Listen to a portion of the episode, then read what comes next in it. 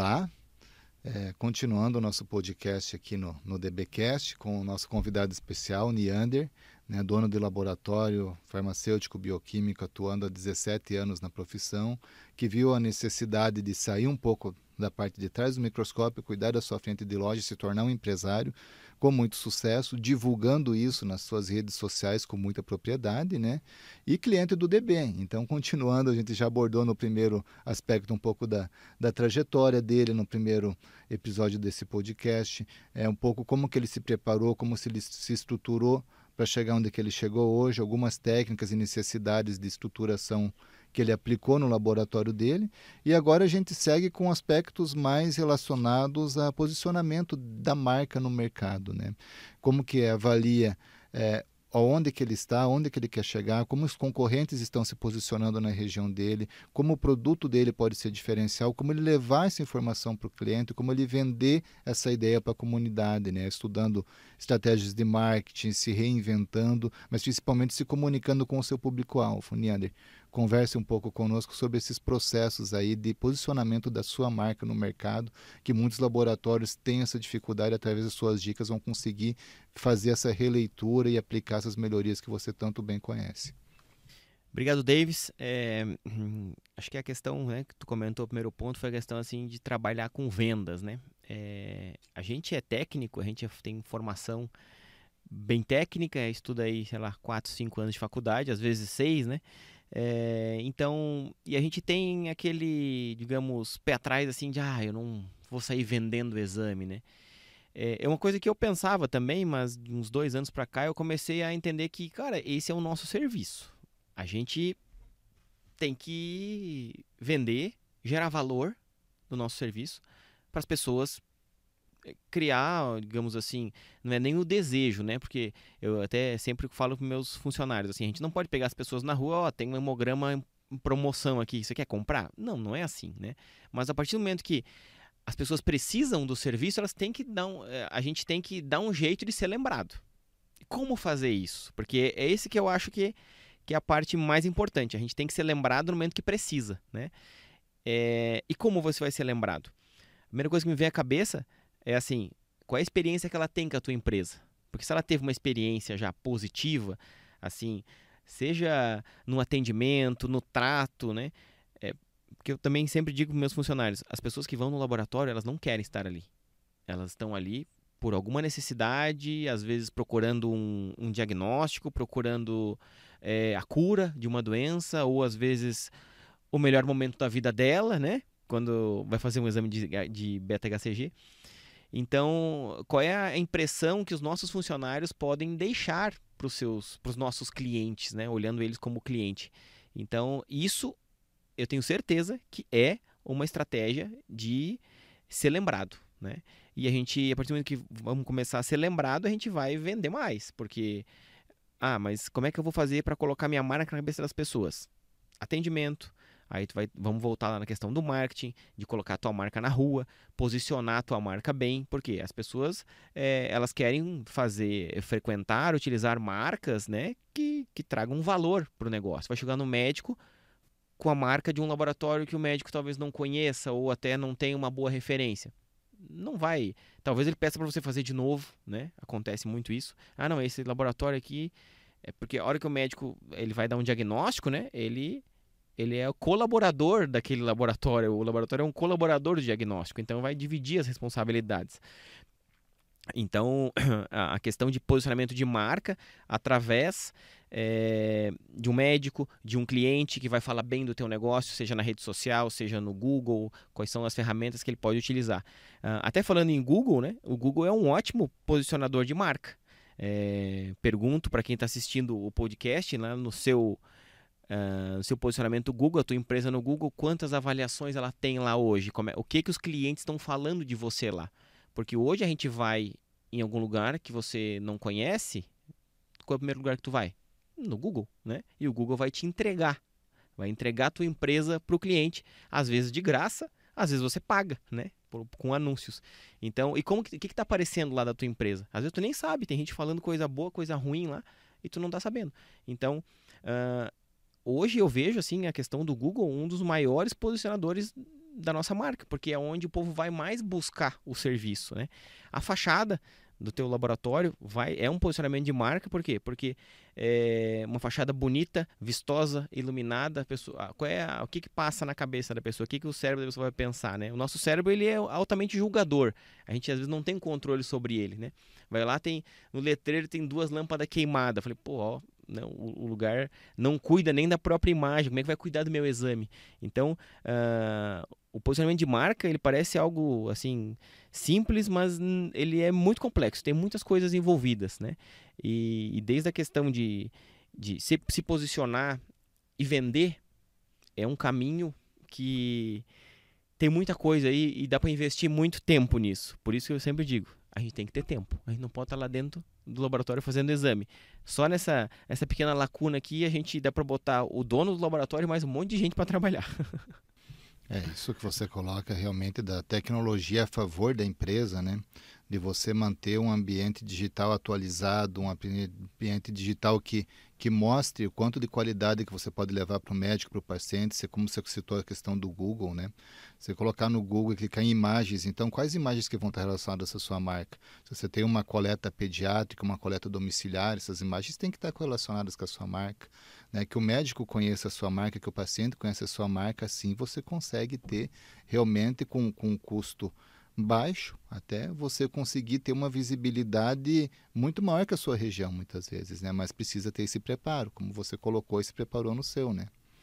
É, é a geração de valor, né? Porque assim, como é que tu vai querer que eu vejo muitos colegas reclamando que o preço tá, né, o mercado tá marginalizado. Mas se você não mostra valor do teu negócio, como é que tu vai querer cobrar, digamos, um valor justo que você acha, né? É, você não, não, como você falou, no Google lá você pode colocar fotos do teu estabelecimento. Então a pessoa entra lá, ela já vai virtualmente visitar a tua unidade, né?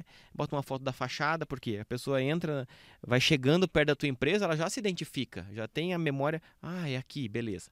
Então, lá dentro, para não ser uma surpresa, ela já vai ver, talvez tenha a questão pediátrica, ela é muito é uma relação altamente sentimental, né? Você tem filho, eu tenho, depois que eu tive filho, meu Deus, as coisas mudaram. Eu não é, é coletar de criança para mim depois, eu nem coletei muito, mas é, eu entendi muito mais os pais, né? Os pais chorando na coleta, no, com a criança no colo chorando ou não deixando fazer super entendo agora. Antes eu achava assim, ai, essa mãe tá, né, embaçando a nossa coleta aqui. Agora eu super entendo. Então, essas relações que assim, não tem como a gente dizer não, né? Levar, eu vou levar meu filho onde tem um ambiente para criança ou onde não tem? Sem chance de eu levar onde não tem. Onde não tem uma coisinha para ele brincar. Esse dia eu fui numa clínica, eu fui com, agora eu tenho dois pequenos, né? Um de um ano e meio quase e outro de quase cinco. E daí tinha um espacinho, assim, bem humilde, né? Com uma cadeirinha, um lápis de cor, uns bichinhos. Meu Deus, já resolveu o problema, né?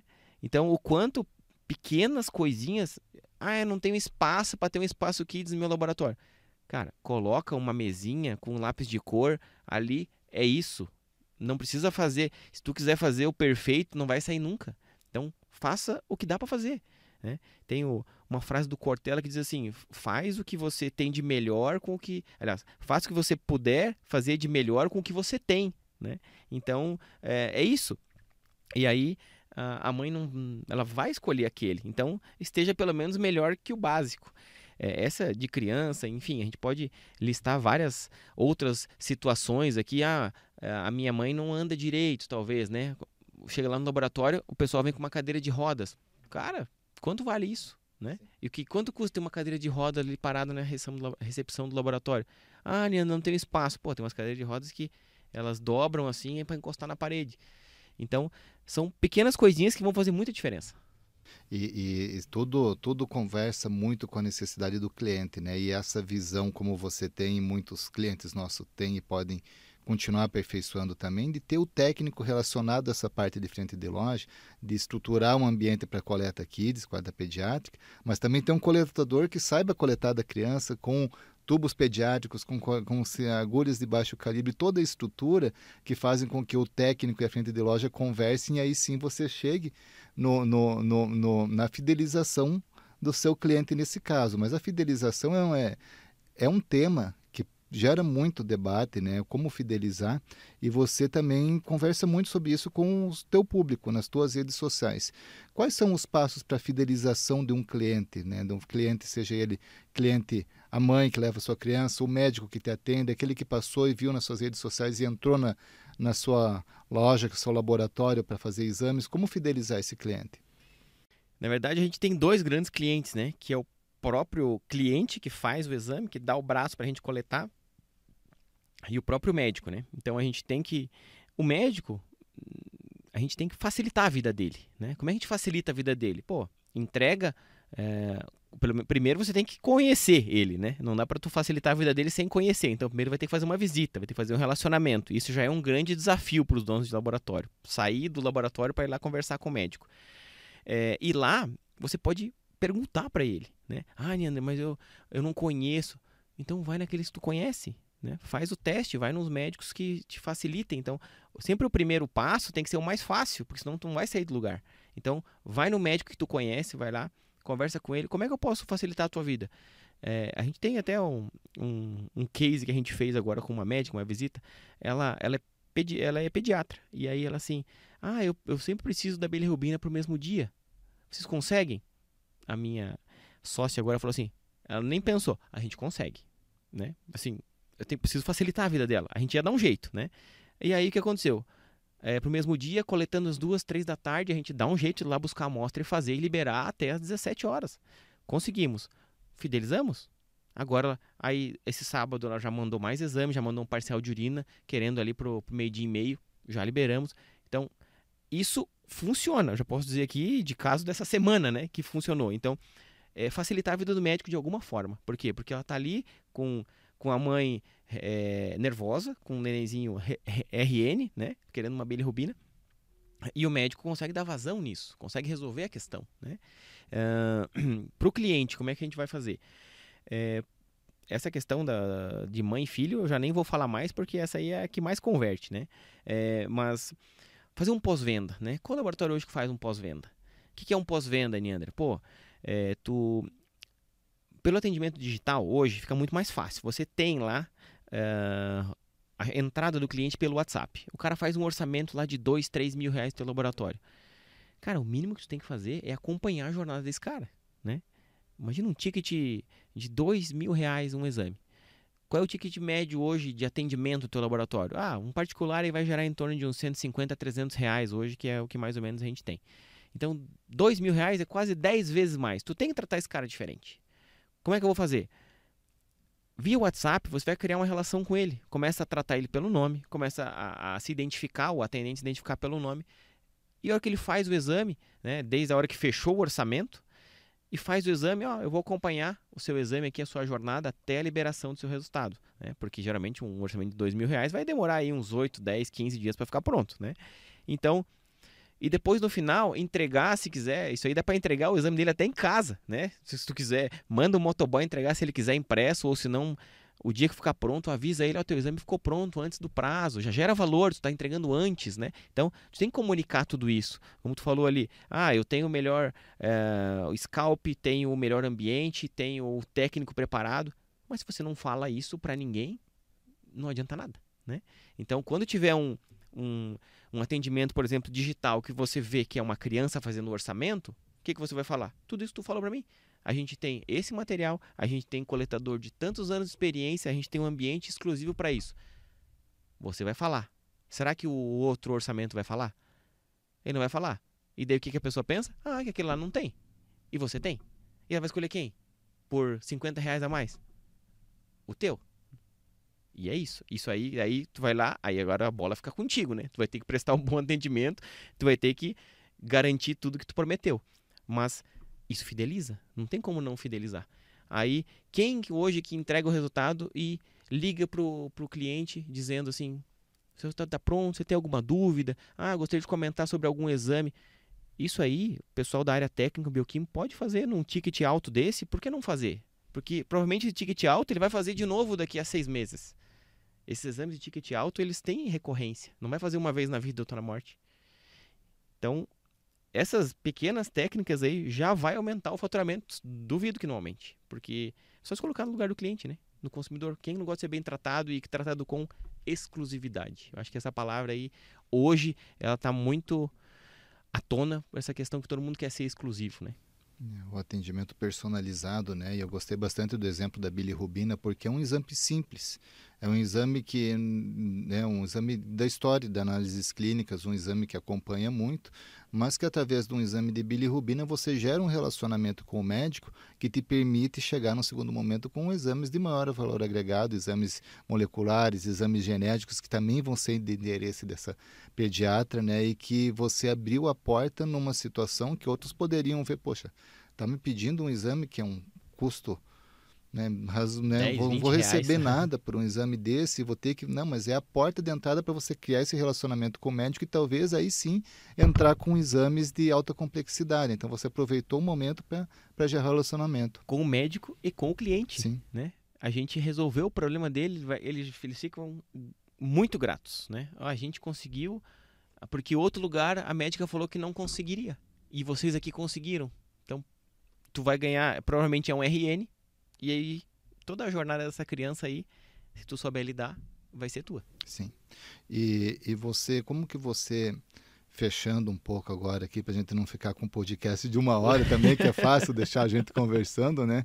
Mas como que você vê o futuro das análises clínicas?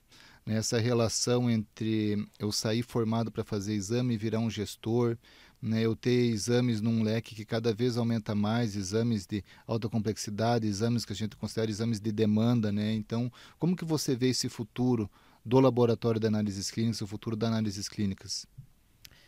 É, eu vejo que assim não não vai, aliás, eu acho que já não está tendo, né? A gente já está vendo assim vários laboratórios pequenos, várias pequenas empresas sucumbirem no mercado.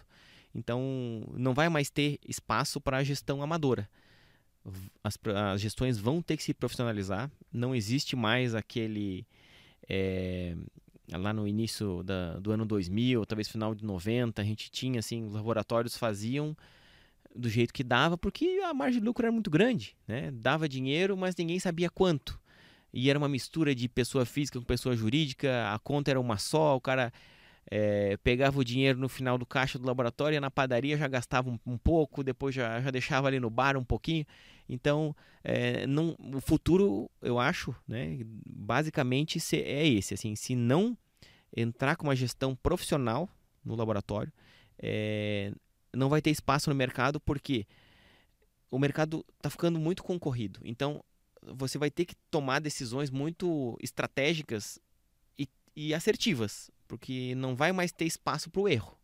E se você não tem números, se você não tem a gestão do negócio, a chance de você errar é muito grande. E não vai dar para errar muito mais. Então, a gente erra, lógico, né? Mas a quantidade tem que ser menor. Por quê? Tá muito concorrido, é, vai e vai ficar cada vez mais acirrado, os custos vão, vão aumentar e a margem talvez não aumente, né? Tem a questão dos planos de saúde que é hoje muito difícil você conseguir alguma negociação de reajuste, né?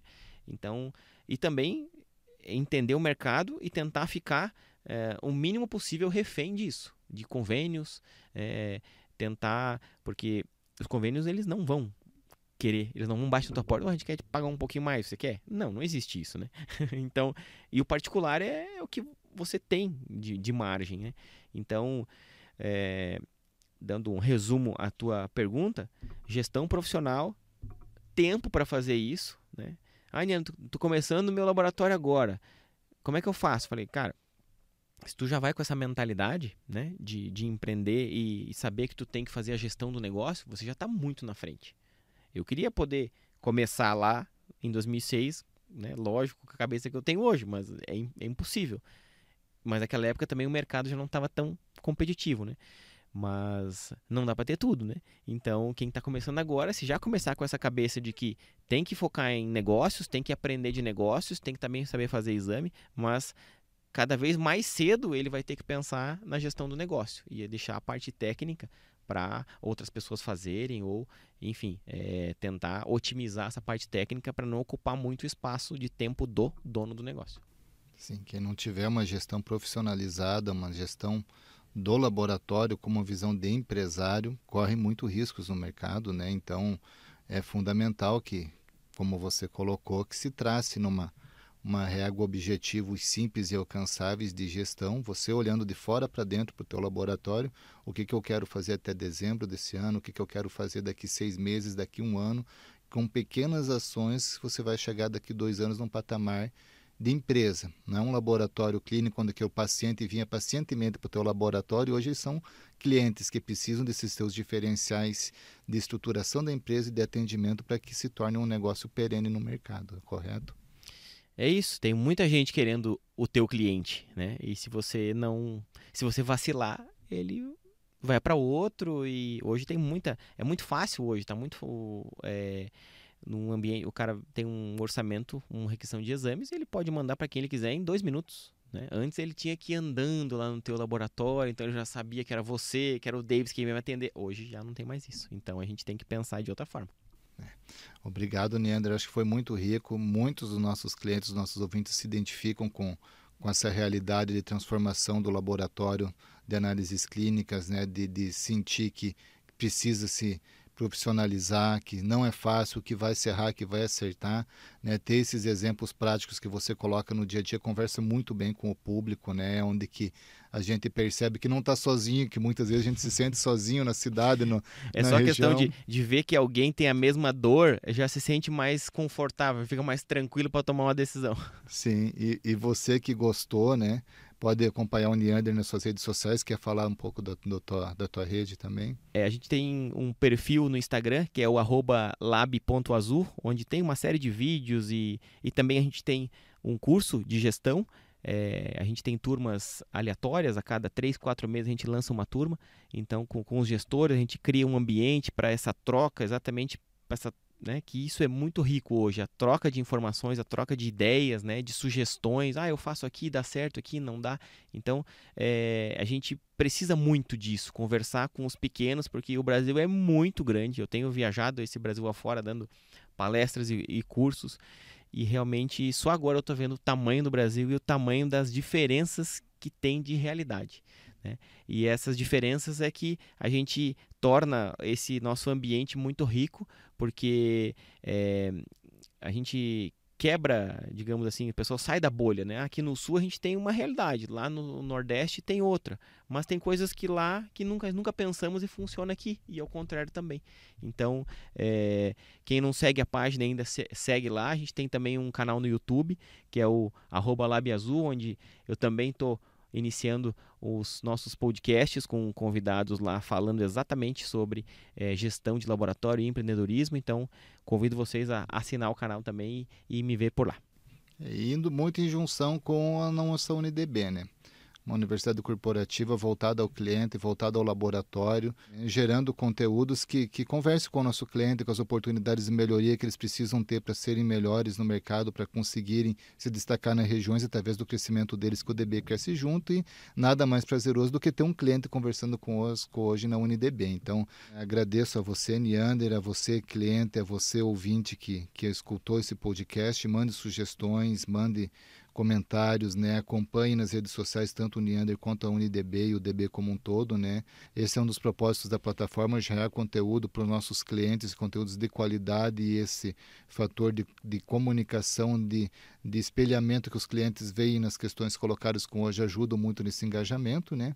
E eles deixam últimas palavras para que você faça o um encerramento. Muito feliz por poder entrevistar aqui no mais um podcast da UniDB. Obrigado, Deus. Obrigado também ao DB pelo convite.